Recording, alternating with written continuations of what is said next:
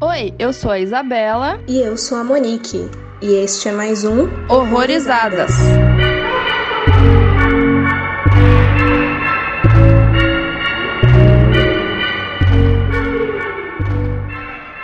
Sejam bem-vindos a mais um episódio do Horrorizadas. E hoje a gente vai falar daquele tipo de filme que a gente gosta bastante, que é aquele cheio de desgraceira que você quase se sente ofendido assistindo, porque ele te agride, né? A gente vai falar de Proxy. E quem tá aqui hoje com a gente já é uma figurinha repetida aí, que como ele assistiu já todos os filmes de terror do mundo, sempre que a gente tá em dúvida em quem chamar, a gente chama ele.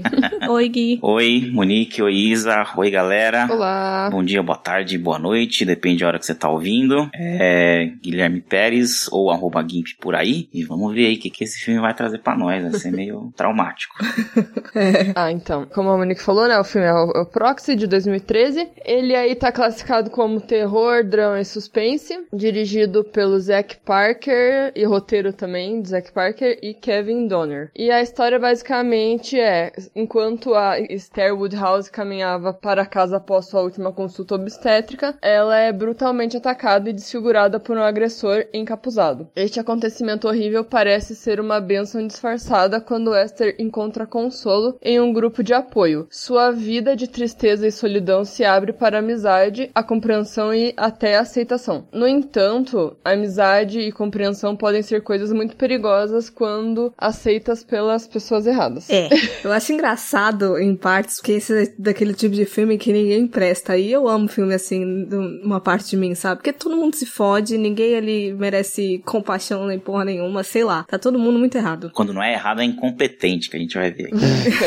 E por enquanto, sem spoilers, vamos para o que achamos sobre Proxy. Eu gostei muito de Proxy, mas ao mesmo tempo, revendo agora, né? Eu vi esse filme acho que no ano passado, uns dois anos atrás. Porque eu tava vendo, né, filmes Mumblecore, pra quem não sabe, fiz uma maratona Mumblecore, já até expliquei aqui no podcast sobre isso um pouco. E aí, nessa maratona, eu, eu me dei de cara com esse filme que me pegou de surpresa. Então, assim, eu já vi o filme já esperando, né, todo esse conceito do Mumblecore, que, né, é foco nas atuações, é baixo orçamento, é uma coisa um pouco mais lenta, então você tem que perdoar diversas coisas. Então, já esperando mais ou menos isso, eu fui surpreendido de várias formas, porque o filme tem vários plot twists, tem várias cenas legais, mas ao mesmo tempo eu tenho a consciência de que eu gostei muito do filme, mas eu tive que realmente perdoar bastante coisa, não só justificando o Mumblecore, mas muita coisa de roteiro. Eu me senti que algumas coisas ali são meio off, meio ou largadas ou conduzidas de um jeito um pouco diferente, e a gente vai destrinchar aqui elas, mas o saldo para mim foi positivo. Eu gostei bastante, me pegou desprevenido em várias situações. Tem ali, né, um clima bastante Hitchcockiano que a gente vai comentar aqui também. Eu, várias referências de vários diretores famosos aí, do De Palma, Cronenberg, enfim. Uhum. E pelo que eu vi do diretor, ele não é um diretor muito experiente, ou pelo menos não fez muitos filmes, e os que fez, coitado, parece serem ruins, eu não vi, mas eu vou julgar pelo que eu vi por cima. Então eu acho que acabou sendo um resultado feliz para ele, até porque é um filme um pouco mais conhecido, então pro nicho dele ali deve ter feito um certo sucesso. E acho assim, de uma maneira geral é mais ou menos isso. O saldo foi positivo, mas a gente vai ver aqui que eu perdoei bastante coisa, né? É bom a galera quando for assistir ficar sabendo assim por cima, já não, não esperar com aquelas grandes expectativas. Enfim, é bom. Estou curiosa para saber suas ressalvas. eu gostei do filme, eu já tinha visto, acho que um mês atrás no máximo. Não conhecia desde então, eu fiquei sabendo pela sua recomendação lá, Monique, no Instagram. Uhum. Aí eu gostei do que você escreveu lá, achei instigante, daí eu falei, epa, vamos ver qual é. E eu gostei, mas eu acho que ele melhorou pra mim da segunda vez que eu vi, porque eu acho que algumas coisas ficaram um pouquinho mais claras, apesar de eu não entender muito bem desses transtornos, assim, nunca ter ido muito atrás dessas coisas. A primeira vez que eu assisti, eu, eu confesso que algumas atitudes ali, principalmente da Esther, não, não ficaram muito claras pra mim, sabe? Mas daí na revisão deu uma luzinha ali. E também eu achei esse filme bem imprevisível, não no sentido de que vai ter um plot twist que vai te deixar boquiaberto nem nada disso, não tem uma revelação, só tem algumas, né? Então é, é interessante por por isso. E a maneira que ele é contado também eu gostei, porque por mais que a história seja bem simples, teoricamente, parece quase que uma antologia, não sei. Só que não é, né? Mas eu senti uma vibe muito antologia, porque cada hora foca num personagem e você descobre que não é aquele personagem em si que a história quer dar atenção e sim é outro. Enfim, eu, eu gostei dessa confusão, mas na segunda vez já não foi tão confuso. Então, resumidamente, eu gostei. É, eu gostei dele também. Na primeira vez, eu fiquei me questionando por que, que eu tinha gostado tanto, sabe? Eu fiquei assim, nossa, faltou muito pouco para ele ser uma galhofa total, mas ele conseguiu se safar por um pouco, assim. Só que aí, na segunda vez, por algum motivo que eu não sei explicar, não sei se é porque eu já sabia da história toda, eu tô até curiosa, como você mesmo falou que quer saber dessas pontuações do Gui, porque eu reparei em alguns detalhes que eu acho que justifica mesmo algumas situações que para mim tinham ficado muito a esmo. Então, para mim faz mais sentido na segunda vez do que na primeira, sei lá. Sim, a primeira vez eu saí do filme assim, tá, o que aconteceu aqui? Exatamente. e eu acho que por ele ter vários núcleos, não vários, né, mas assim, ele, cada momento parece que ele dá um foco diferente em cada um ali e poderia ter ficado muito confuso, muito misturado e como você falou mesmo, uma galhofa, mas não não foi o caso, né? Acabou que deu certo. Sim, sim, sim. E uma coisa eu acho que foi até você que levantou de ser meio que imprevisível, eu não sei. O diretor ele comenta muito em várias entrevistas, pela verdade, que sempre que ele vai fazer um filme, ele procura ao máximo contar alguma coisa que ele nunca tenha visto antes. E venhamos, convenhamos, a gente é surpreendido durante quase a porra desse filme inteiro, porque é difícil acompanhar a insanidade daquelas pessoas. Então acho que ele até deve ter cumprido isso de alguma forma, mas ele também comenta sobre diversas influências aí, como que levantou Hitchcock, Polanski, Cronenberg, Lynch e o Lars von Trier. Então é só as figurinhas saudável que já dá para dar uma noção da desgraceira que vai ser essa porra desse filme. Gui, eu não sei, você tem alguma coisa pra falar? Você falou de De Palma também, eu nunca vi nada de De Palma, mas eu vi bastante gente falando no Leatherbox. Não sei se você quer falar sobre isso. É, na verdade o De Palma é mais pela tabela do Hitchcock, né? Porque o próprio De Palma já usa bastante referência do Hitchcock, principalmente ali no dublê de corpo, que são justamente as cenas em que tem um personagem meio que stalkeando o outro, e aí sobe aquela trilha de suspense, bem, bem semelhante com psicose. Uhum.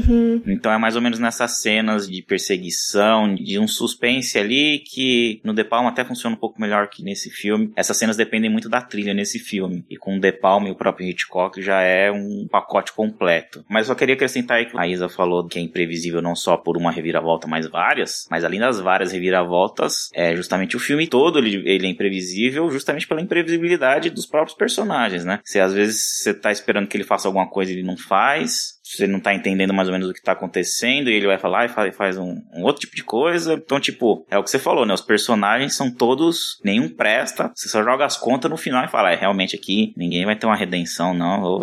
É isso mesmo, E eu acho que até pela construção do filme, porque assim, ele tem duas horas, né? E eu lembro que quando a gente acha que rolou um ápice ali, que é aquela fatídica cena daquele rolê todo que acontece num banheiro específico, uhum. eu lembro que eu fiquei, nossa, o filme já vai estar tá acabando, mas não, hoje, quando eu reassisti, eu mexi o mouse assim, eu falei assim, se eu só ver o tempo disso daqui, e é literalmente na metade, se não me engano são 55 minutos, eu falei, porra, bicho, olha a intensidade das coisas já, já no meio, assim, imagina o que, que vai acontecer acontecer no final. Você já fica esperando o pior mesmo. Sim, eu acho que eu senti mais ele da primeira vez, eu digo tempo, do que a segunda. Parece que dessa vez ele passou mais rápido para mim. Mas a segunda eu confesso que deu uma puxada ali. Foi puxado. é, eu, é, na primeira vez eu achei mais puxado do que na segunda. Porque assim, essa segunda metade não me instigou tanto igual a primeira. A primeira metade é bastante instigante e até tem, né? Justamente esse ponto, esse clímax que. Acho que esse clímax, na verdade, é o que dá todo o charme principal do filme. Uhum. E aí depois que acontece isso, fica ali uns 10, 15 minutos ainda, um pouco instigante, e depois eu acho que o ritmo cai um pouco, fica muito não vai, não vai, não vai para lugar nenhum. Então eu acho que foi meio que proposital esticarem essa segunda metade justamente para esse ponto ali de clímax ficar bem no meio e ter nessa né, referência Hitchcockiana e tudo mais. Eu acho que foi meio que proposital. E assim, eu não gosto de filme longo, principalmente quando é um filme simples e de terror. Eu acho que quando é um filme bem de gênero, acho que 90 minutos é o ideal, talvez um pouquinho mais. Então acho que ele acaba se prolongando e eu acho que é proposital. Inclusive é um dos pontos negativos que eu vou falar aqui, principalmente na segunda metade, ele parece meio picotado e algumas cenas me pareceram meio pobres. A impressão que me deu é que o filme foi todo rodado tudo mais e parece que, sei lá, nessa minutagem aí ele quis inserir algumas cenas e foram gravadas às pressas depois de tudo. Então, é assim, o cenário meio ruim, as interpretações, a câmera muito paradona, muito simples. Então tem algumas cenas meio pobres que não combinam com outras cenas, principalmente do início, que tem uma condução muito melhor, que é a câmera seguindo o personagem, que tem a trilha, que tem principalmente essa cena principal do meio, que eu acho maravilhosa, muita gente não gosta. então é um dos meus pontos é justamente esse. Algumas cenas, principalmente da segunda metade, parecem meio pobres e eu fiquei com a impressão agora que é justamente para prolongar essa segunda metade para ter esse ponto no meio. Eu acho que às vezes até dá um respiro pro final não ser decepcionante se muito comparado, assim, até para você esquecer um pouco do que aconteceu. É. O que me instigou muito na primeira metade foi a personagem da a Esther, porque ela é muito, não dá para saber muito bem qual que é a dela, ela é muito apática, ela é muito, sei lá, estranha. É, é, é o tipo de personagem que você não sabe o que que tá pensando, o que que quer, o que que não quer. Eu tava bem, assim, interessada em saber o que que ela ia fazer e tal. Então, quando ela faz aquela coisa na metade do filme, eu confesso que eu pensei, tá aí agora? Vai para onde isso daí? pra mim, a Esther, justamente, é a melhor personagem. E acho que até atriz também. Eu gostei muito da personagem dela. Uhum. Por isso que o início eu acho até melhor. É muito, assim, ela é muito com ela mesma ali, bem, sem muitos trejeitos. Você não sabe o que ela tá pensando. Quer dizer, você sabe que ela tem uma tristeza ali profunda. Você acaba confirmando que realmente é uma tristeza profunda. Mas ela, desde o início, tá ali apática. Isso ainda no início. Quando ela sofre lá o ataque, perde o filho, ela não se mostra tão preocupada assim com a criança. Então você já vê que ela tá meio depressiva, que é comum, né? De mães, principalmente mães que não têm parente, amigos. É um fardo muito grande. Então eu gostei muito do personagem dela. E aí agora eu, eu puxo uma palhinha para outro ponto negativo meu: é que os outros personagens para mim não me agradaram tanto. Assim, me agradaram que eu digo, né? Dentro da história, claro que nenhum personagem ali presta. Uhum. principalmente o do marido, que eu achei horrível. A interpretação também, o Joey Swimmer, coitado, ele não sabe atuar. Mas enfim. O que também se falou, Gui, que ela parece não estar muito abalada com a perda do bebê. Na verdade, eu, eu já senti isso na gravidez. Quando ela vai lá tirar a ultrassonografia, ela dá uma olhadinha na tela ali e nunca mais olha. Uhum. Geralmente, mães empolgadas e tal, elas ficam olhando a todo tempo, querendo saber tudo ali. E ela só olhava para cima ali, meio, tá, vamos acabar com isso logo. Uhum. então, você já nota que ela não queria estar tá grávida, não queria ser mãe, né? Depois a gente descobre, né, umas outras coisas ali. Uhum. Aviso: este podcast contém spoilers. Recomendamos que você assista ao filme antes de ouvi-lo. Eu reparei muito nessa segunda vez que eu vi que tem uns diálogos, não que eles sejam muito importantes, mas que você sabendo já do que, que acontece, você já fica, é complicado. Sim. Tipo, assim que ela acorda no hospital e vem a assistente social falando com ela, de que, ai, toda essa atenção provavelmente vai te incomodar. E ela faz uma cara de tipo, talvez não, talvez eu queira atenção sim. Uhum. Foram algumas coisas logo de início que fiquei, ah, olha lá, você já tava contando a história desde aí desse começo, só que a gente não sabia ainda. Sim, é verdade. Isso que me deixou muito confusa com a Esther. E quando ela morre, eu fiquei, tá, caralho, porra, e agora, né? tipo, eu tava tão focada nela. Por isso que é legal isso, porque esse filme, ele vai mesmo contando a história de cada um, por mais que não aprofunde tanto, porque você não sabe porra nenhuma dela, né? Ela fala que não tem amigo, não tem família, você não sabe o trabalho dela, se ela trabalha ou não, você não sabe nada. E você só sabe que ela engravidou por inseminação artificial, e daí você descobre que ela queria que o filho dela morresse, mas aí você fica, por quê? Se você escolheu engravidar, não faz o menor sentido. Aí depois você descobre que ela só queria estar grávida, mas não queria o filho. E eu fiquei, é isso, gente? é aí? É aí mesmo? É isso que ela queria mesmo? Como assim? É, eu acho que aí já é a introdução do que a gente vai ver na outra moça, que eu esqueci o nome, a loira. A Melanie. Melanie. Então as duas vão ter ali uma semelhança nessa coisa de, né, tomar decisões drásticas só pra ter atenção, sem pensar pensar muito nas consequências. Então, primeiro a gente tem a Esther, e aí a Monique tava falando de que, sabendo o que aconteceu, você consegue reparar em vários diálogos. Eu acho que na primeira metade isso tem bastante, por isso que eu gostei bastante da primeira metade. É muita coisa ali que você tem que pegar nos detalhes, ou uma coisa que você vai descobrir depois, não tem muito diálogo expositivo. Na verdade, o filme é até muito. Tem muitas cenas com personagem sozinho, né? Ou perseguindo o outro, então são cenas em silêncio. Uhum. Então você acaba vendo a história com silêncio, só pela trilha e pelo que a pessoa tá fazendo. E aí na segunda metade tem um diálogo ali expositivo que é bizarro, mas eu quero chegar lá depois. então, assim, é, é, essa parte da Esther me agradou bastante e realmente é algo ruim e bom ao mesmo tempo, né? Porque quando ela morre ali no meio, você fica, meu Deus, e agora? Quem que nós vamos seguir agora? Porque os personagens estão meio, né? É, é que a gente tem um. Parece que é um automático na cabeça de que o filme começa com uma personagem, significa que vai acabar com ela também, sabe? Parece que a gente fica no automático assim. Aí quando isso muda, então pera lá, não era sobre ela necessariamente, né? Porque eu senti muito que era mais sobre a, a Melanie esse filme. É. Muito mais. É, depois que a gente termina, é. É, a Esther foi tipo uma peça ali no jogo, né? Então eu acho que isso que é mais surpreendente. Uhum. Eu tô ouvindo vocês falando desse monte aí, de que da segunda metade e tal. Eu não posso comparar as personagens, porque realmente a Esther ela é muito mais. Intensa. É, intensa, instigante, assim. É que assim, o, o Gimp falou que as duas são muito parecidas e fazem essas coisas e tal. Só que a Esther fez, né? A outra não sumiu com o filho, né? Ela fingia que o filho tava sumido, né? É. É uma diferença aí. É que assim, na segunda metade, por mais que eu não tenha achado a Melanie tão intensa, eu fiquei muito curiosa para saber como que ela ia manejar tudo aquilo. E por talvez saber um pouquinho do potencial de, sei lá, de meter o louco real, porque ela também não era muito normal, digamos assim, né? Porque a gente já tem noção das coisinhas que ela fazia. Então, eu não fiquei tão. Não é desapontada a palavra, mas eu, eu não perdi tanto clima nessa segunda metade. Ah, também não. E sobre a semelhança delas duas, eu acho interessante que elas envolvem dois espectros bem contrastantes de um pro outro em relação à maternidade e a luto, mas só que não é uma coisa tipo uma relação normal e a outra uma relação absurda. As duas são absurdas. Sim. Tipo, enquanto uma, ela é uma mãe que finge que o filho morreu, a outra não queria ser mãe e matou o filho porque só gostava da gravidez. Todo mundo muito doido. Não tem 8 ou 80, é sempre no 80 ali, sempre. E esse é um dos pontos negativos também que eu vou citar agora, que tipo, então o, o filme deixa bem claro que pessoas com, não sei se as duas tinham essa síndrome, mas vamos supor que o filme seja sobre a síndrome de Munchausen ou que seja qualquer outro tipo de transtorno de atenção. Ele acaba confirmando duas vezes que pessoas com esse transtorno são esse extremo todo de chegar a cometer crime, a matar criança, desaparecer com criança, né, né? Então, eu não gostei desse tratamento que o filme teve de mostrar dois extremos para um transtorno que,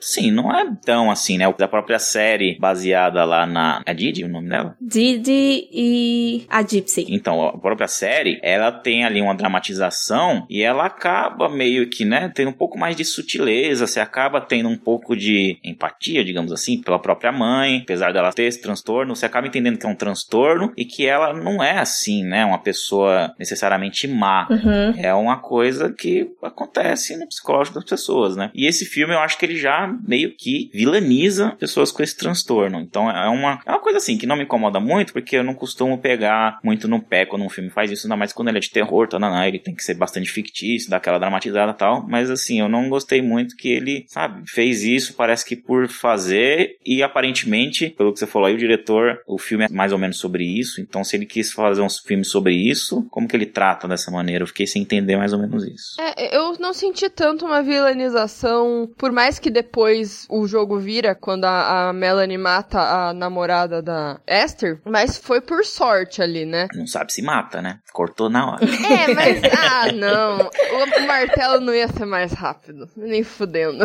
é, aquilo eu achei estranho mostrar aquilo ali. Eu fiquei tipo, ah, cara, sério que vocês querem deixar essa dúvida desse jeito aí? É, também achei meio desnecessário. Né? Não, mas voltando assim, eu não achei a Melanie tão vilanizada quanto a, a Esther. Porque, como eu falei, eu achei a Esther muito mais intensa. E ela, além de tudo, criou uma obsessão com a Melanie. Além do que ela tinha daquela necessidade de atenção de engravidar e, e matar ali a, o filho com nove meses de gestação, praticamente, né? Ela fala que tava quase pra nascer. Uhum. O sangue frio dela ter coragem de fazer isso e somando o sangue frio de afogar uma criança numa banheira primeira, para mim, subiu muito mais ali o nível de vilã do que a própria Melanie. Mas o que eu não entendi muito bem foi a aproximação da Melanie com a Esther. Porque eu não sei se foi por acaso ou se ela tinha ali alguma intenção, porém ela não conhecia a Esther, absolutamente nada dela. Então não ficou muito claro por que, que ela se aproximou da Esther. O que, que ela queria, necessariamente. Uhum. Dois pontos que vocês estavam discutindo é, primeiro, sobre a questão da vilanização.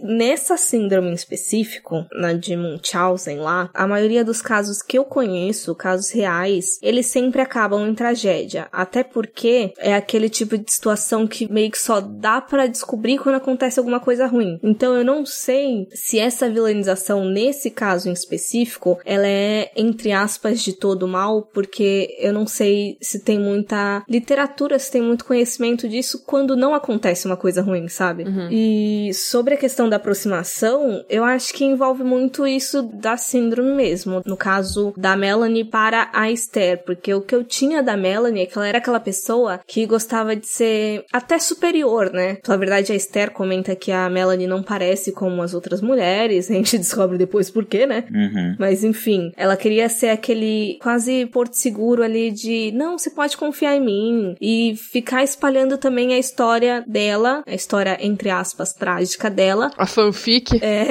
a fanfic dela para as outras pessoas, até porque a Esther era uma novata ali naquele meio, todo mundo já deveria ouvir a história dela. Ah, sim, é. E uma coisa que me clicou, mas isso foi só na segunda vez que eu vi, é que ali quando tem aquele confronto que a Esther acaba beijando a Melanie, eu tive a sensação de que a Esther tava entendendo que na verdade a Melanie não gostava de ser mãe e inventou que o filho tinha morrido. Tanto é que quando ela mata o filho da Melanie de fato, ela pega e fala: Eu fiz porque eu sei que você não conseguiria. Sim. Ela não entendeu como se a Melanie estivesse inventando uma fanfic só para receber atenção. Ela achou que a Melanie não queria ser mãe mesmo. E foi só na segunda vez que me saltou isso. É isso mesmo. É, o que eu não tinha entendido da primeira vez era as motivações da Esther. No caso, em ter engravidado e só querer a gravidez, né? Não, não querer o depois. Isso para mim que não tinha ficado claro. Mas essa parte aí da Esther se comparar com a Melanie, eu tinha sacado. Eu só não tava entendendo muito bem na primeira vez, né? Por conta de não estar tá entendendo as motivações da Esther, né? Mas eu achei muito estranho. Na verdade, aquele diálogo delas foi muito rápido da calma, né, pra treta. Porque elas estavam conversando muito de boa. E daí, do nada, assim, ficou tudo errado, né? Sim. E porque ela confronta, né? Ela fala, ah, eu vi que você tem um filho e tal, não sei o quê. Aí fudeu, né? Aí ela fala assim, não, você não viu nada, sai daqui, né? É, então, é uma das imprevisibilidades que eu até falei, porque, tipo, eu achava que a loira deveria, né, sei lá, se assumir, falar, é, porque, né, realmente eu menti para você, porque, né, se a menina tá querendo beijar ela, é porque tava sentindo ali alguma coisa, mas aí ela se fecha toda, fala que vai embora, eu também achei meio fora de tom, mas... Uhum. Um ponto que você levantou, Isa, de não entender dela ter engravidado do banco de esperma, o que eu entendi, na real, foi porque, assim, ela também mantinha relações com homens, o que me deu a entender que ela não era lésbica, ela era bi, ou pan. Uhum. E aí, o que eu cogitei foi que ela tivesse engravidado, de repente, sem querer, só que aí, conforme a gravidez foi prosseguindo, ela recebeu essa intenção, então, tipo, não, eu vou continuar até onde eu posso, enquanto eu consigo receber toda essa atenção, e depois eu dou um jeito. Tanto é que ela pede pra namorada dela, a Anika, matar o bebê. Que cena chocante pra cacete de início. Sim, é, pode ser também, né? Não precisava ter sido um banco de esperma. Mas como essa personagem é, não, não dá muito pra você saber o que, que ela, se é verdade ou não que ela tá falando, por ela não ter muita expressão também. Não tô falando de uma forma negativa, eu também gostei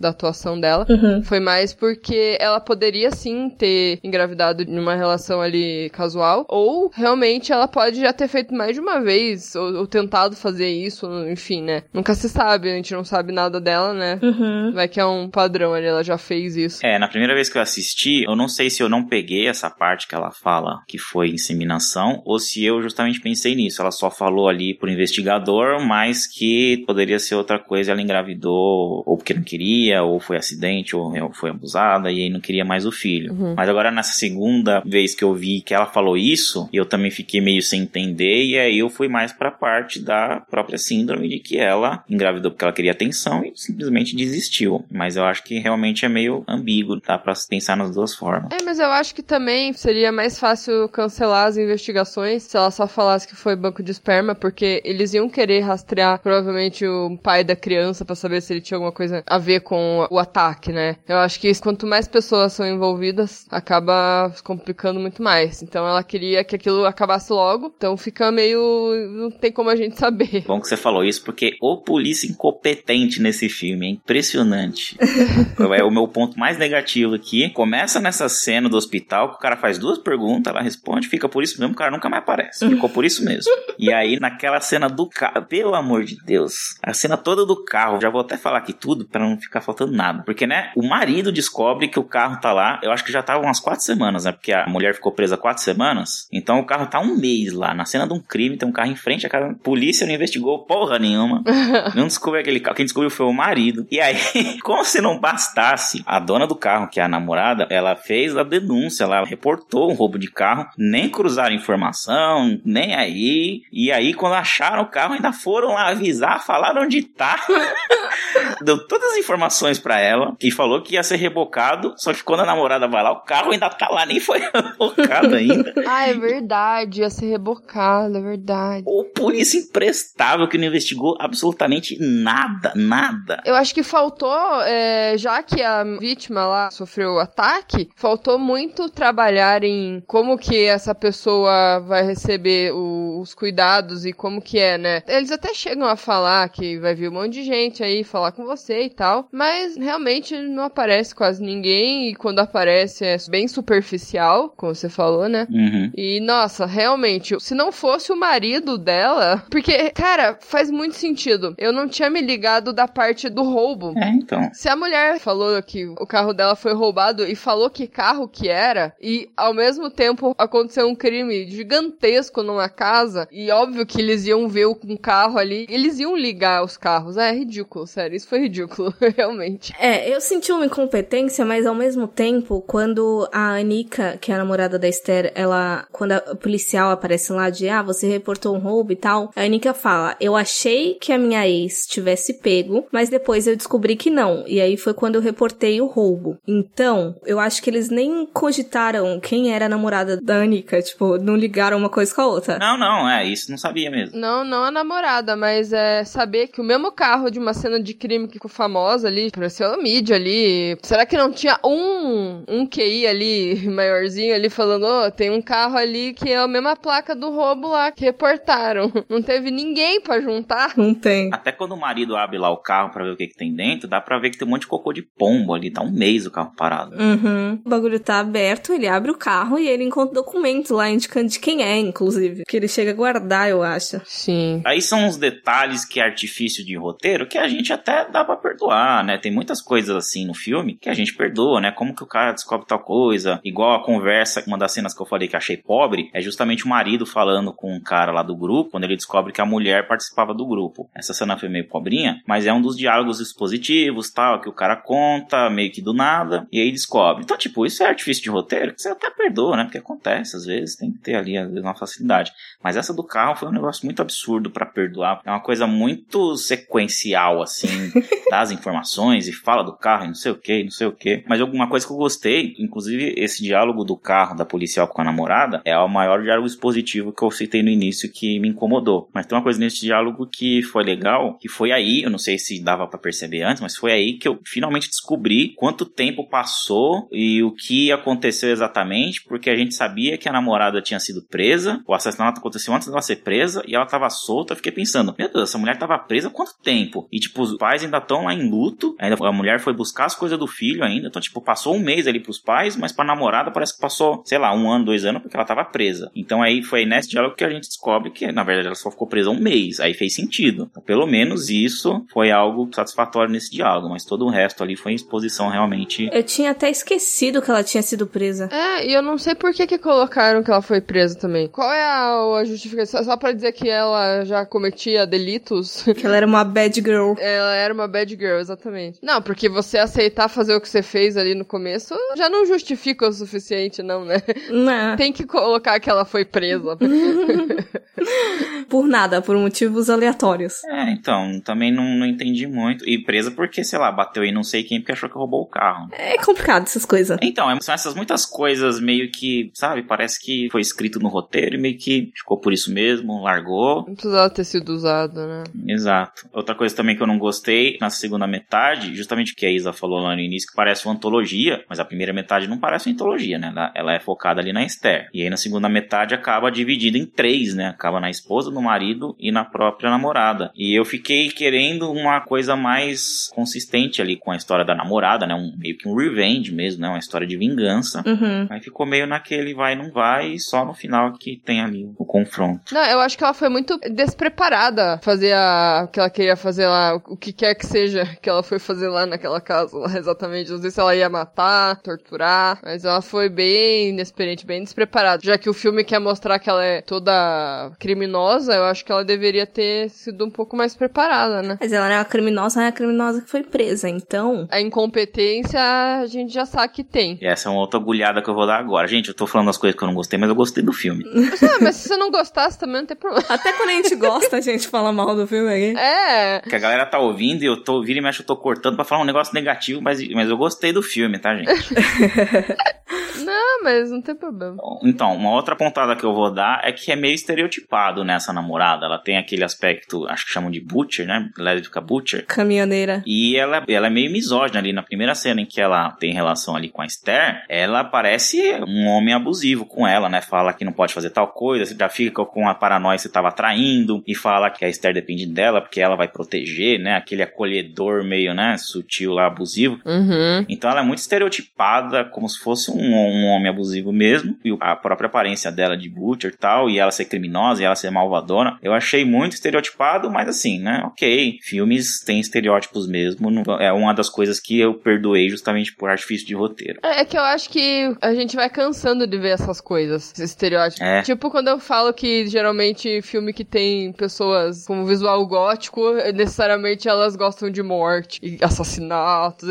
Aí eu sempre coloco uma gótica meio psicopata, assim, só que não é bem assim, né, gente? Mas eu também concordo com o estereótipo e também você falou dela ser abusiva, além de tudo, ela ainda ficava meio que espionando a Esther, porque ela fala uma hora, ah, eu vi você no parque, quem que é aquela vadia que você tava no parque? Ah, verdade. A única coisa boa que eu achei dessa relação delas duas foi porque eu sempre tenho medo de quando é um diretor filmando lésbicas, né? E eu até que não senti as coisas muito fetichizadas, porque, por exemplo, quando elas estão transando, tá tudo meio borrado, eu imagino até que seja para confundir a gente até daquela relação, porque até aquele momento do filme a gente não sabia que ela tinha uma relação com uma mulher, né? Aí não foi aquela coisa que parece pornô, né? Uhum. Então foi o único ponto assim que eu realmente fiquei, nossa, parabéns pelo mínimo. E eu no começo eu achei, todo mundo acho que achou, né? Que a pessoa de capuz vermelho, que é a pessoa que ataca ela, tá perseguindo ela para atacar de novo, né? Só que não é bem assim, né? Hum. Daí justifica, né? Pelo menos mostrar um- uma cena pequena ali só pra mostrar que elas não eram rivais necessariamente, né? Elas, elas eram namoradas, enfim. Tinha uma relação. Exato. Eu gostei quando ela aparece ali atrás da geladeira, eu achei bacana. Sim, foi legal aquilo. Eu fiquei, porra, velho, de novo vai atacar a menina? Chega.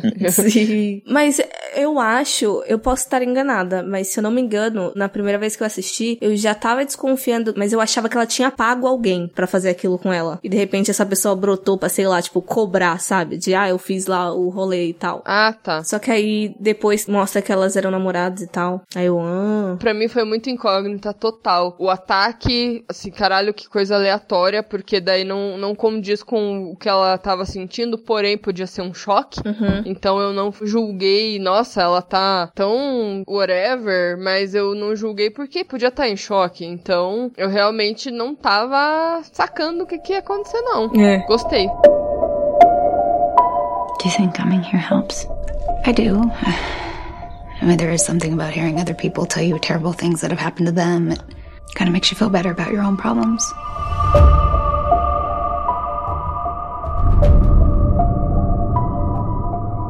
Eu quero lembrar agora de uma cena que eu não entendi até agora, que foi um negócio, foi mais ou menos bacana, mas foi completamente largado, que é o marido ali imaginando que a Esther tava viva e que ele tava lá torturando ela. Sim. Foi uma cena meio fora de contexto, você fica meio com a interrogação, aí depois você acaba entendendo. Só que, tipo, fica por isso mesmo, é largado. Eu gostei. É, então, mas é por isso que eu acho que as cenas depois disso, da história dele, foi remendada e feita depois, até pelos planos pobres. Porque eu acho que era meio que nisso e não deveria ter mais envolvimento dele e colocaram depois. Porque ficou por isso mesmo e É, eu acho que eles tentaram tratar ali, explorar a obsessão dele pela Esther, Uhum. porque ele mata ela, claro, no calor do momento ali, a gente não sabe qual seria a reação, mas a reação dele foi atirar. Não foi, tipo, parar ela e manter ela ali, enfim. Aí eu acho que até rolou um arrependimento dele ter matado ela, porque ele queria muito saber por que diabos ela fez aquilo, né? Então eu gostei dessa simulação de tortura, porque é muito legal quando ele sai ali de uma porta e ele tá todo cheio de sangue. Eu falei, caralho, por que, que ele tá todo cheio de sangue? Só que daí ele sai de novo Pra rua. né, isso, ele vai pra rua, daí ele já não tá mais. Aí eu falei, epa, entendi o que eles quiseram colocar ali. E eu gostei disso. Eu também gostei, mas eu achei que podia ter mais daquilo, assim. Eu também gostei, mas ficou por isso. Eu tenho sentimentos conflituosos com essa cena, porque se por um lado o filme ele tava se mantendo muito na realidade, mas por exemplo, não é só o sangue que aparece assim que tem essa mudança. Tem uma hora que ele entra no banheiro e ele aparece puxando e aparece ela de fato, ele só não tá fazendo os movimentos. Uhum. Ah, eu não, não reparei nela. Eu só ouvi grito. É, Então, no reflexo do espelho aparece o corpo dela. Ela parece até que tá nua, né? É, eu também não entendi porque que ela tava pelada, porque ela morreu de roupa, mas enfim. É, então. E daí, eu fico meio assim, porque foi o único elemento, entre aspas, fantasioso do filme inteiro. Porque ele tava se mantendo muito pautado no possível, né? Não, não necessariamente no real. Tem mais um. Lá no final que fica a dúvida. Porque a namorada vê algo na banheira. O que ela viu na banheira? O cara morto, porque a mulher matou o cara. Jura? Ele não se matou? Nossa, não peguei isso. Porque tanto é que tem uma treta ali, na hora que ela tá apontando pra Anika, ela pega e fala: Nossa, você tornou tudo isso muito mais fácil. Nossa. E na hora que eles estão discutindo que ele aparece com a arma e depois ele coloca a arma assim, aí ela dá uma olhada meio esquisita. O que eu entendi foi que ela matou ele. Na minha cabeça ele tinha se matado na banheira, porque ele falou, ah, eu não, não aguento mais isso, não sei o quê. É, não, na cozinha ali, quando ele vira de costas, eu achei que ele ia se matar naquela hora. Só que ele fala, não, eu preciso ir embora. E aí ele larga a arma. Então eu achei que ele tinha ido embora. Tanto é que ela fala pra namorada que foi embora. Cara, eu não me liguei que realmente ela matou e tava na banheira. Nossa senhora. Então, ok. Então ela matou, não foi ele que se matou. Então pode ser também. Ela matou porque, a- justamente porque a arma mudou de posição, né? Tava na pia e foi lá pro cantinho, na cozinha. Ah, é, também. E eu acho que pela construção mesmo dela, se ele tivesse matado, ia ser bom porque ela ia poder se fazer de vítima mais ainda. Então ela não ia estar em casa de boa. Ela ia estar fazendo show. Também faz sentido. Isso melhorou o filme pra mim, mas ao mesmo tempo, tá vendo? Ficou um negócio meio esburacado pra mim, não ficou muito claro. Não de um modo positivo, né, ambíguo. Por quê? Ah, o que, que aconteceu exatamente? Porque, tipo, eu não peguei que o cara tava morto na banheira. Eu não peguei isso que você falou, que ela falou que tornou mais fácil. Mas aí talvez também seja problema meu. Ah, tá, é. Mas não ficou muito claro pra mim, então talvez faltou alguma coisa de continuidade ou faltou prestar atenção mesmo, não sei.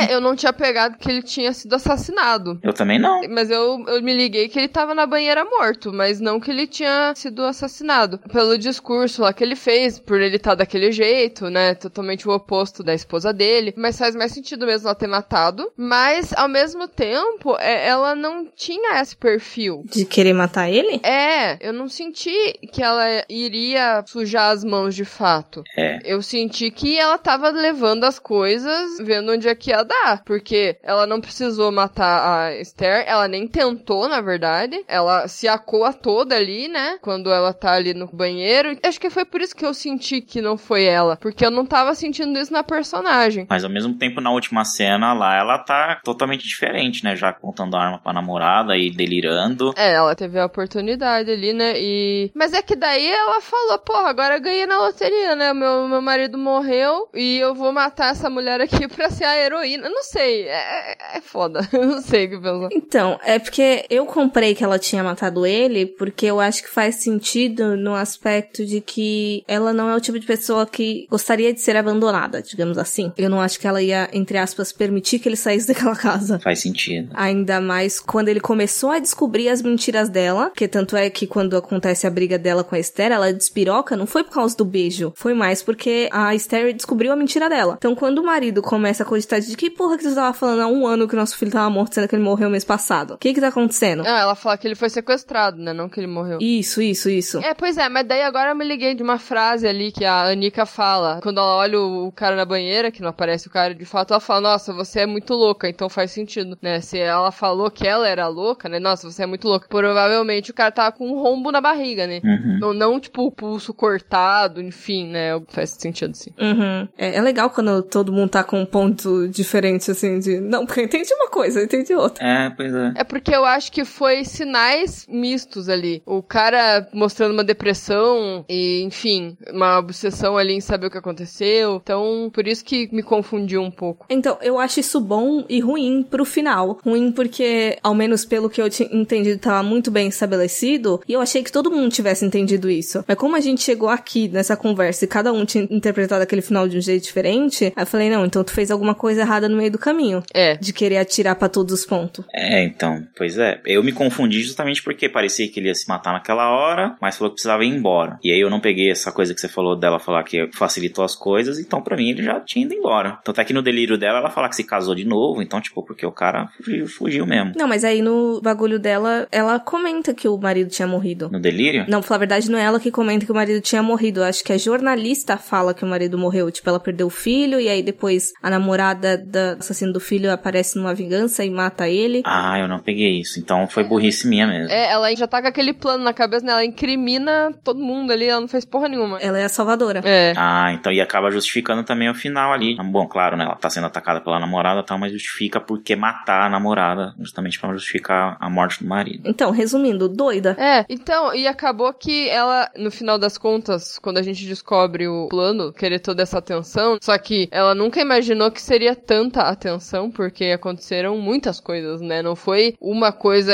que era uma ficção da cabeça dela, do filho sequestrado, mas sim depois ela acabar conhecendo uma mulher pior que ela, ou igual, não sei o que vocês acham, o que é pior ali, mas daí, por conta da Esther, tudo começa a acontecer em umas proporções absurdas. Então eu acho que, no final das contas, pra cabecinha louca da Melanie, ela ganhou na loteria ali, né? Da atenção. Exato. né? Isso era tudo que ela queria. Só que ela não tava nem imaginando que ia chegar nessa proporção, né? Sabe o que eu pensei agora? Eu ia gostar muito que aquela cena do jornal, ao invés de ter sido um delírio, fosse realmente o que aconteceu depois. E aí, de repente, mostrasse alguma coisa que ela anuncia uma gravidez no final, né? De que a gravidez não era verdade. Eu ia gostar muito se o filme acabasse assim. Sim. Quando aparece a cena do jornal, é um corte muito grande entre aquela cena e a cena lá dela apontando a arma. Aí eu pensei, nossa, tranquilo, não precisava mais mostrar nada, a gente já entendeu tudo aqui. Uhum. Só que daí volta pra cena. Daí eu gostei, porque daí que você vê, caralho, na expressão dela em si, né? Porque até então ela não tava esboçando uma aparência de maluca. Ela tava por dentro, ela é louca, mas por fora, nossa, né? A pessoa mais plena. Mas naquele momento ali que ela olha pro nada e fala. "Ah", daí a outra fala, nossa, com quem que você tá falando? Ah, tô falando com todo mundo. Eu falei, puta merda, velho. É, foi meio Sunset Boulevard, né? É. eu gostei, mas eu não gostei da cena do martelo. Achei tosco. É, realmente, não precisava mostrar o martelo só pra ambiguidade desnecessária. Mas cortar na hora do tiro, eu achei bacana. Eu nem cogitei de que a mulher fosse conseguir se safar com o martelo, porque, tipo, É, sei lá. É, não, eu não cogitei também, por isso que eu acho que não, não ficou bom aquilo ali, porque meio, meio óbvio que, né, ela não ia conseguir, só se ela fosse ali, faixa preta em cravo magá, tá ligado? Pra conseguir desviar, pegar a arma ali, tá ligado? Super rápido. se ela fosse o Neo do Matrix e começasse a. Uh, enfim. Aquela cena do banheiro foi. Caralho, foi uma coisa, né? Foi a cena que eu achei que o, que o filme já tava acabando, que ia ter 10 minutos. Mas não, ainda tinha uma hora. E eu fiquei, eita porra, eita caralho. É o tipo de cena bonita que a gente fala, né? É aquela cena que eu quero tirar uma foto e emoldurar, sei lá, porque é muito massa. Uhum. É o meme do Tarkovsky falando Poetic Cinema. Inclusive, eu acho que foi o. Nas entrevistas que eu vi, no caso, ele falou que essa cena em específica foi de muita influência do Lars von Trier. Ele comenta do Melancolia e do Anticristo, se não me engano, que tem umas slow motion assim. É, realmente. Sim, é verdade, total. Porque assim, agora a história dos bastidores. Eu li a pauta, aí eu vi as referências e tava lá Lars von Trier. Aí eu fiquei pensando, onde tem Lars von Trier aqui? E agora que eu me toquei que essa cena realmente é por Lars von Trier, justamente porque tem a câmera lenta. E eu vi muitas críticas sobre essa cena, porque pra que a câmera lenta? Porque parece que tirou tudo que queria passar, que é a imprevisibilidade e tudo mais. Mas eu acho que a cena ficou bastante, é, realmente, entre aspas, poética. Foi uma cena bastante estética, o sangue ali bem vermelho, e, e jorrando na cara, jorrando não sei aonde. Até porque não é tão imprevisível, uma vez que você tá vendo ali a situação. Era isso que eu ia falar. Que, que imprevisibilidade. É, uma vez que a situação tá ali armada, não existe previsibilidade. Você sabe que ele vai atirar, você sabe quem vai morrer, tá, tá, tá. Então acho que a câmera lenta ali, eu acho que deu um ar bastante. Enfim, a, a cena toda, né? Não só a câmera lenta, mas a, a, própria posição da câmera, próprias cores e tudo mais. A, ela na banheira gritando, acho que é a imagem principal do filme, né? Muito bacana. Uhum. Eu gostei da cena, gostei. Eu só não consigo entender a utilidade naquele momento da cena. Por quê? Lars von Trier, punhetação. É, eu acho que é mais pra referenciar mesmo, porque eu não consigo pegar a real intenção. Tem filme que câmera lenta é importante para certas coisas, mas nesse caso, você ia conseguir ver o que ia acontecer se não fosse numa câmera lenta, né? Então, eu não sei se utilidade prática, técnica ali foi algo que ele pensou. Eu acho que foi mais mesmo as referências, porque eu não consigo justificar de outra forma. Toda vez que eu vejo câmera lenta em, em cena gráfica, eu acho que é só pra prolongar, não sofrimento, mas numa certa parte fica bonito. É. Só pra detalhar mais, né? As expressões. Porque fica muito expressivo, né? O rosto dela ali na banheira, gritando, o sangue jorrando na cara da mulher, né? Da loira, e ela assim com aquela cara, tipo, de puta merda. Vai ser a capa do episódio essa foto, inclusive. É. Aí a cara do homem lá, quando ele vai atirar na cabeça dela, e ele meio que fecha o olho, né? Pra não ver o estrago. Aquele sangue total, assim, na cara. Misturado com uns miolo, provavelmente. é, nossa, verdade, os pedacinhos. Quando ela cai na banheira também, você vê que a barriga dela tá toda meio. Não tá só um sanguinho ali, tem umas coisas esquisitas. Era meio que uma escopeta, né? Tipo, ia fazer um estrago absurdo. É, pra mim são duas funções. Isso tudo que a Bela falou, na minha terra se chama punhetação, que é o que o faz. E a outra função é o que é justamente o que a Monique falou, que vai usar de capa, é justamente para pegar a frame do filme e fazer divulgação. Para isso que serve essas cenas gráficas em câmera lenta. É, pra ficar, olha, meu Deus, olha como é chocante isso aqui. Exato. Ficar na capa do Leatherbox lá. E falando ainda em referência, quando vocês falaram de Polanski, vocês quiseram dizer o bebê de Rosemary? Sim, tem até o sobrenome da menina que é da mulher lá. Ah, não, sim. Mas assim, em alguma questão visual do filme, ou algum assunto específico, porque a capa do filme é total, né? É verdade. Só que o problema dessa capa é que pode passar uma outra ideia de filme, né? Como assim? O que, que você pensou? Tem uma capa desse filme, um pôster, que é igualzinho um pôster do bebê de Rosemary. É muito parecido. Uma referência bem clara, assim, da cara dela deitada em vermelho e o bebê no fundo. Se você pega essa referência, provavelmente você vai relacionar. E agora que eu tô relacionando o nome do filme também, né, de Proxy, putz várias coisas que eu não peguei antes. Olá. Olha. Por quê? Do Munchausen by proxy? Não, o próprio proxy, né? O proxy é como se fosse o. Tem um nome em português pra isso, eu esqueci. Procuração? Não procuração, a ligação. Vamos dizer, o ente querido, entre aspas, né? A pessoa responsável por você. Que em inglês pode ser o next of kin. Aham. Mas que ideia errada que você achou que ia ser muito parecido com o bebê de Rosemary? Deixa eu falar antes dela falar, então, pra ver se eu acerto. Tá. Porque, justamente pela referência ao bebê de Rosemary, parece que é um filme sobre, não necessariamente o bebê de Rosemary, mas sobre onde o mal é o filho. Igual o filme recente que saiu agora, o Som, né? Seria mais ou menos isso. É isso? Exatamente. E também focado em uma gravidez. E esse filme não é focado numa gravidez, né? A gravidez acaba ali na metade e depois muda o foco. Então, coisas assim, né? Tipo, estou carregando um bebê demoníaco na minha barriga. A gravidez acaba nos 5 minutos de filme. Ah, não, é. A,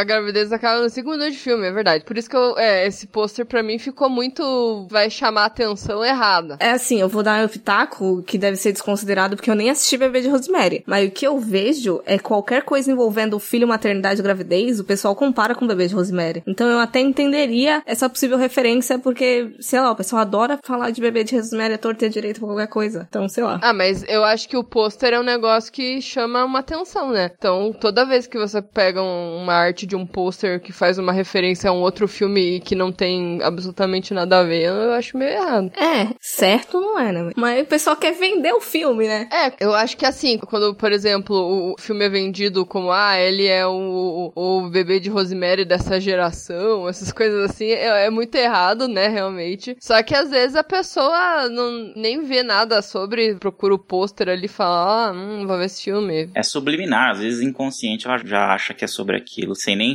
lembrar de um bebê de Rosemary. É, eu, eu tenho problema com o pôster. Eu, eu, geralmente eu comento sobre os pôsteres dos filmes que a gente fala aqui, e a maioria é tudo cagado. Não, nunca é a ideia que o filme quer passar. Sim. Então, né, esse não é diferente. Tem que acabar a liberdade criativa, os pôster agora tem que ser só um troço fundo preto com título em branco, só isso, só que tem que ser pôster agora. É, tem um artista que faz uns pôster bem minimalista, que é tudo no mesmo padrão. Não é aquele conhecido, não, é um, é um mais desconhecido, que é uns pôster bem bacana, mas eu não vou lembrar agora o nome dele. Hum. Então, só pra encerrar aqui o filme, eu acho que a moral do filme é que a Monique tem que ver Bebê de Rosemary urgente. Eu também acho. filme antigo no geral. Mas o próximo eu vou fazer ela ver, porque vai ser um filme antigo, então ela vai ter que ver. Pronto, aí eu vou atingir minha cota anual, o bebê de Rosemary vai ficar só pro ano que vem. Ai, senhor. Mas eu vou confessar aqui que eu vi Bebê de Rosemary há muito tempo, quando eu era criança, e eu só fui rever também ano passado. Revi a, trilo a trilogia não, porque o Repulsa, o Repulsion eu tinha visto já antes. Uhum. Mas tanto o apartamento quanto o Bebê de Rosemary eu só fui ver ano passado também. O apartamento eu nunca nem tinha visto. O inquilino? O inquilino, perdão, é, o inquilino. Did you do this? I did it for you. I would never hurt you. I just came to do the things you couldn't do.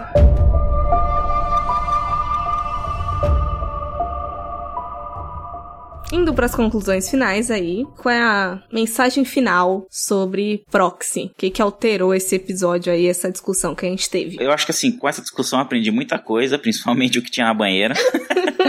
Mas eu acho que a mensagem, pra mim, do filme é. Eu acho que o filme se resume, pelo menos a mensagem dele, na cena final do delírio e da última expressão da Melanie, que é ela ali entrando de cabeça na, entre aspas, loucura. Então acho que o filme é justamente sobre como, não necessariamente o Munchausen, mas uma, algum tipo de síndrome, psicopatia, como isso afeta a pessoa. Assim, como existem algumas coisas na nossa mente que a querer atenção e até onde o, o ser humano pode chegar nisso, e aí a gente puxa o link lá no início pra Esther, que pra mim fez algo mais drástico, mais drástico assim, né? Não tô comparando um adulto com um bebê que não nasceu ainda, mas é algo mais drástico porque te pega de surpresa, é uma história mais cativante, o personagem é mais cativante, e na primeira metade tem aquela cena que a gente discutiu aqui, que eu achei ótima, e aí na segunda metade dividiu muito, eu acho que eu não destaquei tanto aqui, o tanto que eu não gostei do personagem do Joe Swinburne, e dele mesmo, eu não gosto dele atuando, eu acho que ele, dirigindo, ele é até bom ali nas comedinhas, mas eu não atuando, enfim. E aí dividiu muito, eu esperava algo como Revenge com a namorada, ou algo que explorasse mais a própria Melanie nesse sentido do Munchausen, ou que seja a síndrome que queira passar ali. E no fim, o filme ficou nesses três galhos, mas para mim, a mensagem principal foi que o filme é sobre realmente a Melanie, acho que é até uma coisa que a Isa aqui falou no início. Uhum. Então, para mim, a conclusão final para tudo isso, além da minha grande descoberta de que o Joe Swinberg morreu, então, tipo, eu já apreciei mais o filme, porque o personagem que eu não gostava morreu, eu não sabia disso.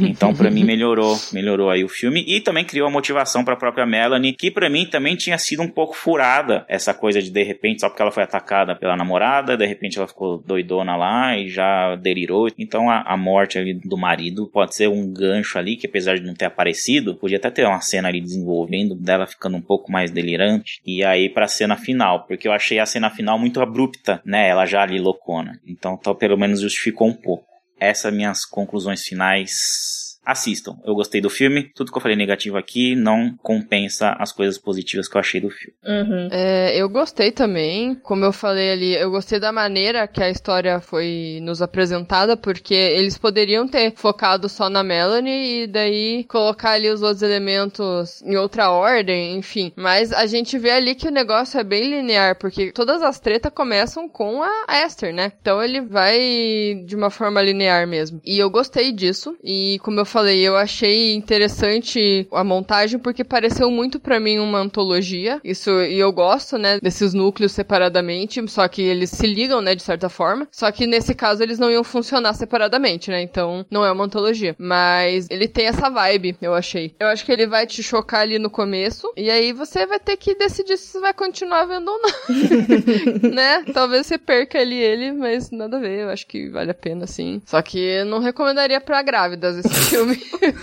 Pra mães também, não. Talvez a grávida já nem vá ouvir o episódio, né? Então. Eu tava vendo uns- algumas análises no YouTube, tem um cara que ele mete o sarrafo no filme justamente porque é um negócio que não é pra grávida e não sei o que lá, é muito gráfico. Ele diz que é o pior filme que ele já viu, porque é desnecessário as cenas de gravidez, de violência com grávida. Ele focou muito nessa coisa de grávida, eu acho que ele tem algum Fetiche com grávida. É, fetiche ou teve algum trauma, sei lá, mas ele focou muito nisso. E eu fiquei, caramba, né? O cara resumiu resumiu o filme nisso e meteu o sarrafo. Inclusive, ele falou até de outros filmes que tinha grávida também. Não sei que Alien vs Predador, acho. Tem sensibilidade com grávida. É, parece que ele tem muita sensibilidade com isso e ficou nisso. Então, realmente, não deve ser recomendado para grávida ou para quem tem feitiço por grávida. É que a gente até falou que tem pessoas que têm pontos fracos para filme de terror, né? Por mais que assista meio que de tudo. Mas a cena inicial realmente não é fácil de assistir. Ah, é pesada, é pesada, mas é.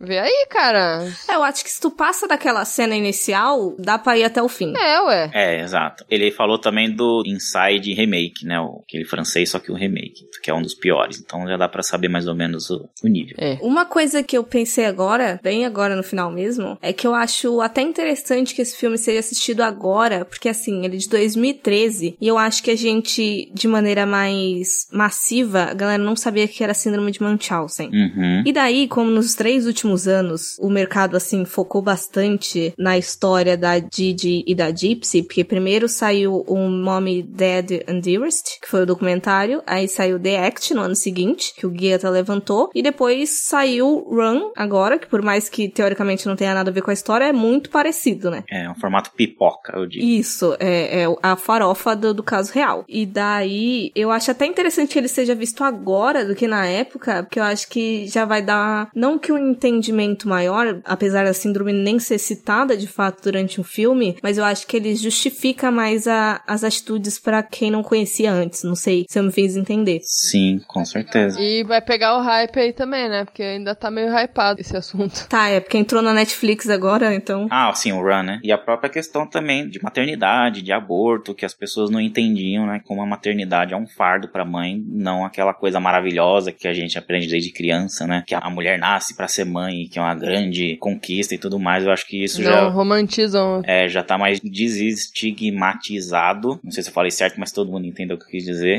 Então, essa coisa da mãe ser o fardo, você acaba pegando o filme ali de um jeito mais tchum. Eu até fiquei pensando em Baby Blues, que no caso é aquele período em que a mulher, logo depois da gravidez, ela pode ter um, uma. Como é que eu posso dizer? Por causa das questões hormonais mesmo, e até pela pressão em casa, até essa perda de atenção, eu acho que dá para colocar nesse mesmo aspecto, que aí começam todas as cobranças de bebê, de ah, você tá fazendo isso, ah, porque não é assim que faz e tudo mais. Então, rola um período ali bem conturbado, logo nos primeiros dias, após a gravidez de fato. Então, eu fiquei pensando nisso, por mais que ela não quisesse a criança, deve ter dado um, um desnível hormonal muito grande ali, e ela já não era uma pessoa muito certa das ideias. É depressão pós-parto, né? Não sabia que tinha esse nome aí, não. Não é diferente. A depressão pós-parto, no caso, ela perdura muito mais. Agora, o baby blues vai embora, tipo, rápido até, mas é justamente porque durante a gravidez tem todo aquele processo hormonal que tá rolando, e aí depois do parto, no caso, aí tem aquele desnível muito drástico. Ah, tá. Mais momentâneo. E aí isso pode acabar afetando o teu humor, obviamente, né? Informações aleatórias que eu tenho, apesar de nunca ter engravidado e nem querer engravidar. Aqui é informação também. que é cultura.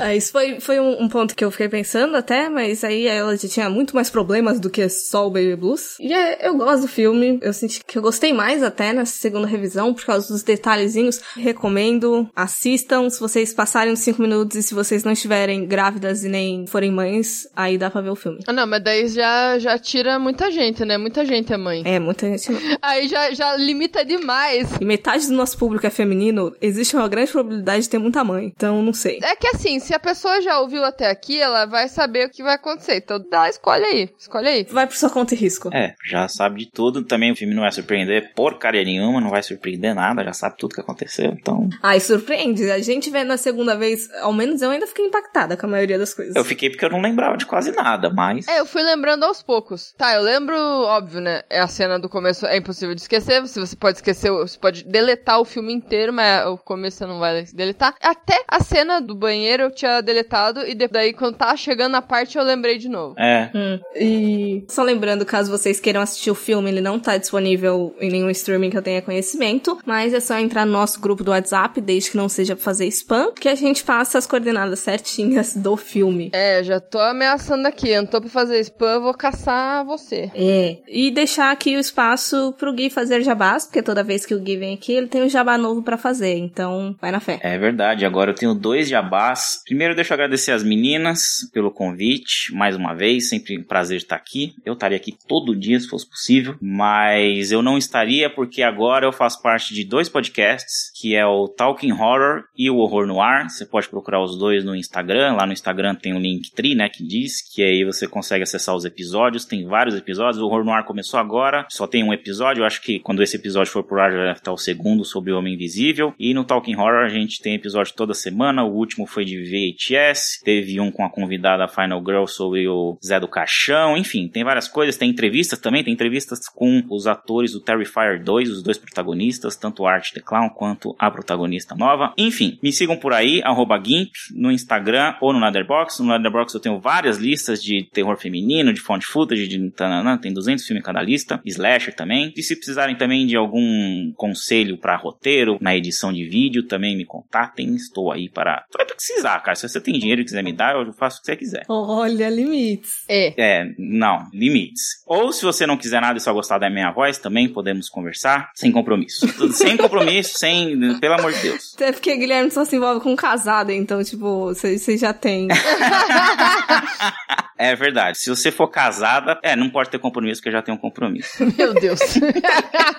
então, muito obrigado e até a próxima, quem sabe, daqui mês que vem. Terá, com certeza. E obrigada de novo pela participação, Gimp. Sempre bom trocar umas ideias com você sobre o filme. E, gente, siga a gente também nas redes sociais, né? A gente tá no Instagram e no Facebook como Horrorizadas Podcast e no Twitter como Horrorizadas PC. E também confere lá os textos no horrorizadas.com/blog, bastante dicas e listas, enfim, só coisa bacana aí dos redatores maravilhosos que temos. Uhum, que a gente é muito chique agora. E também estamos todas as quintas-feiras às 19 horas na Bom Som Web Rádio. E muito obrigada, Gui. Muito obrigada a quem ficou ouvindo até agora no meio de um monte de confusão nossa. E até a próxima. Tchau, tchau. Tchau, galera. Tchau.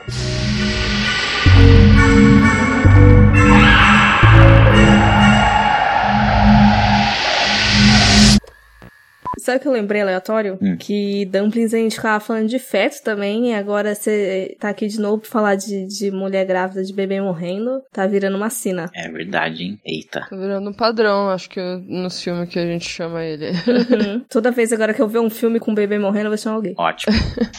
Mas o que, que, que eu ia falar agora? Esqueci. Do Proxy? É o nome? Não, era do pôster ainda, mas já esqueci. Ó. Ah, é, não, já esqueci. Deixa. Ah, não. Corta tudo isso, vai, deixa eu recomeçar, tá? Editor, corta.